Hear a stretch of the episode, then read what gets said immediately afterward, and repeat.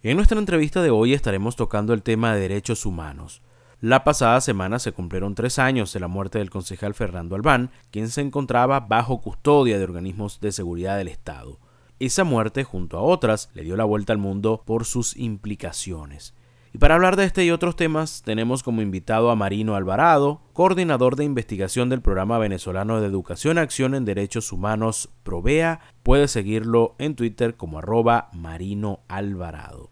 Marino, bienvenido a los micrófonos de En este país y la Red Nacional de Radio Fe y Alegría. Recientemente se cumplieron tres años de la muerte de Fernando Albán. ¿Qué nos puede decir sobre si ha cambiado en algo la situación de los derechos humanos para los llamados presos políticos? El gobierno de Maduro se ha trazado en los últimos cuatro meses una estrategia que hemos denominado simulación de justicia. Esta simulación de justicia consiste en adelantar algunas investigaciones de violaciones de derechos humanos, incluyendo sentencias pero en primer lugar son muy pocos casos para la dimensión de las violaciones sistemáticas y masivas que han habido en el país.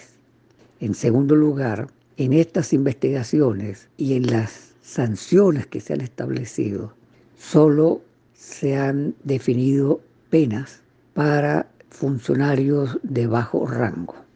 No hay ninguna investigación para las cadenas de mando.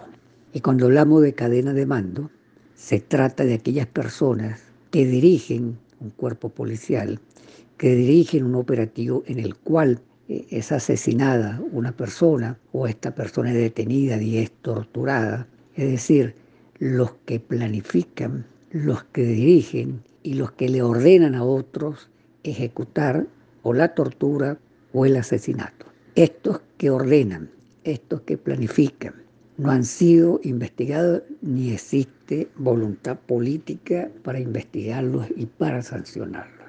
Por el otro lado, se ha adelantado un proceso de reforma de algunas leyes en las cuales, en primer lugar, se incumplió el mandato de someterlas a consulta con sectores diversos de la sociedad venezolana. Sin mayor debate en la Asamblea Nacional se promulgaron estas eh, estas reformas a, leyes, algunas de ellas como la reforma al Código de Justicia Militar, que ciertamente tiene un elemento positivo que hay que señalar, y es que expresamente establece que no podrán ser juzgados civiles en la justicia militar.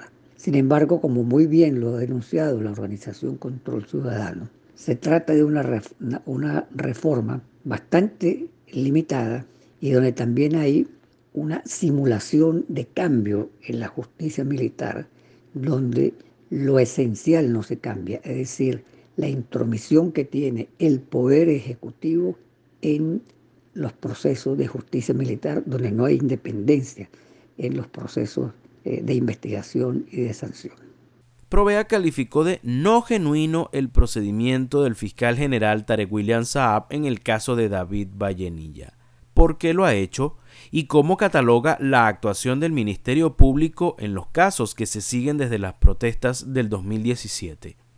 Un ejemplo de simulación de justicia lo tenemos en el caso del capitán Acosta Révalo, donde como consecuencia del informe de la misión de determinación de hechos para Venezuela de las Naciones Unidas, que hizo una documentación bastante detallada del asesinato mediante tortura en la sede de la Dirección General de Contrainteligencia Militar en Caracas del capitán Acosta Révalo, la Sala Penal del Tribunal Supremo de Justicia se vio la obligación de anular la sentencia que había dictado un tribunal en Caracas en complicidad con el Ministerio Público y su fiscal general Tarek William Se ordenó entonces que debería iniciarse de nuevo el proceso judicial y se definen una sentencia, una sentencia donde se castiga, se le impone pena a dos funcionarios de la Dirección General de Contrainteligencia Militar, pero no se investiga al director de este organismo, la DGCIM, ni el resto de la directiva de la DGCIM. La pregunta es, ¿actuaron estos funcionarios sin que ni siquiera supieran los directores del DGCIN que se estaba torturando el capitán Acosta Arevalo, cuando el gobierno a través de los medios de comunicación pública había anunciado que había sido detenido. Es muy posible que incluso las torturas que se le aplicaron al capitán Acosta Arevalo hayan sido ordenadas por esta junta directiva de la Dirección General de Contrainteligencia Militar. Se ordenaron o no, ese es el papel que tiene que cumplir el Ministerio Público. Pero pareciera que los jefes del DGCIM, del SEBIM, del Cuerpo de Investigaciones Científicas, de la FAES, el alto mando militar son intocables para la justicia venezolana. Ellos que muy posiblemente tengan responsabilidad en los crímenes de lesa humanidad que se han cometido en Venezuela, documentados por la Fiscalía de la Corte Penal Internacional y por la Misión de Determinación de Hechos, no son investigados ni existe voluntad de investigarlos. Por eso, desde las organizaciones de derechos humanos hablamos que hay un proceso de estimulación de justicia y hay una garantía de impunidad en los responsables de los crímenes de lesa humanidad que se han perpetrado en Venezuela. Les recordamos que estamos conversando en nuestra entrevista de esta tarde con Marino Alvarado, coordinador de investigación del Programa Venezolano de Educación Acción en Derechos Humanos, PROVEA. ¿Cuál ha sido el proceder del Gobierno Nacional en cuanto a las recomendaciones y señalamientos de la alta comisionada para los derechos humanos de la ONU, Michelle Bachelet? Algunas medidas que se han adoptado en esto que seguimos insistiendo denominamos simulación de justicia, también van orientadas a dar la idea de que se están cumpliendo algunas recomendaciones que ha realizado tanto la alta comisionada de Naciones Unidas para los Derechos Humanos, Michelle Bachelet, como la misión de determinación de hechos de Naciones Unidas.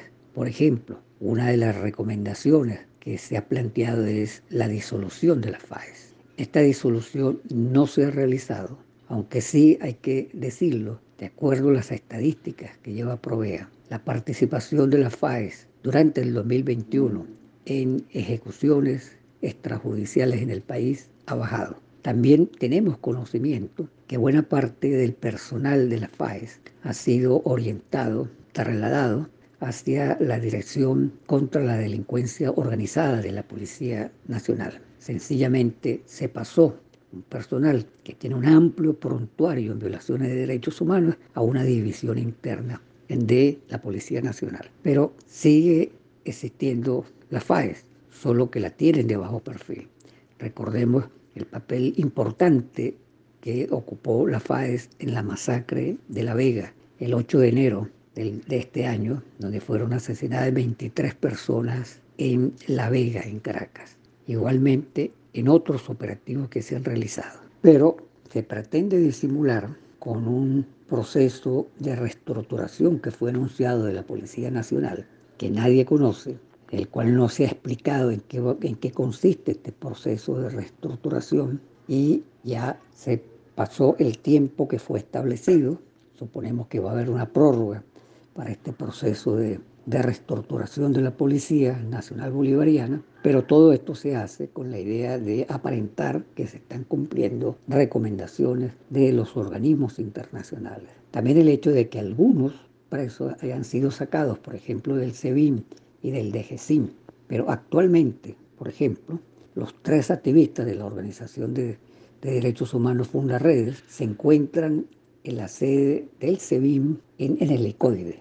Es decir, sacaron algunos presos para dar la idea de que se estaban cumpliendo recomendaciones, pero nuevos presos, en este caso los defensores de derechos humanos, están detenidos actualmente en el SEBIN helicoide con lo cual no es cierto que se están trasladando todos los presos a, a cárceles. Para finalizar, Marino, ¿qué expectativas tienen las organizaciones defensoras de derechos humanos con respecto a los resultados del examen preliminar que se lleva a cabo por parte de la Corte Penal Internacional? Las organizaciones de derechos humanos seguiremos trabajando para que en el país haya justicia, para que los crímenes de lesa humanidad no queden impunes, para que las miles de ejecuciones que se han realizado en el país sean investigadas y los responsables, los que dispararon el gatillo y mataron al joven pobre en una zona de Venezuela y aquellos que dirigieron esos operativos sean investigados y sean sancionados. Y tenemos confianza en que la Fiscalía de la Corte Penal Internacional, el nuevo fiscal CAM, va a avanzar para que se pase a la fase de investigación en el proceso que se adelanta en la Corte Penal Internacional. Esto va a permitir, porque el trabajo esencial de la Fiscalía de la Corte Penal Internacional siempre es, en cualquier país, no solo en Venezuela, identificar los más altos responsables de los crímenes de lesa humanidad que se hayan cometido. En el caso de Venezuela, tiene que investigarse a ministros, tiene que investigarse a altos jefes de los cuerpos policiales, no solamente con competencia nacional, sino estatal y municipal. Debe investigarse a algunos gobernadores, por ejemplo, debe investigarse a la gobernadora, que hoy es candidata a alcalde en, en Caracas, la señora Meléndez, que tuvo una altísima responsabilidad en cientos de ejecuciones que se realizaron en el estado Lara con la participación directa de las FAES. Ahí tiene que haber una investigación, tiene que investigarse la masacre del Ripial que ocurrió este año en Apure y donde tiene una altísima responsabilidad el alto mando de la Fuerza Armada. Tiene que investigarse la cadena de mando del DGCIM por la muerte del capitán Acosta Tiene que investigarse la cadena de mando del SEBIN por la muerte del concejal Fernando Albán.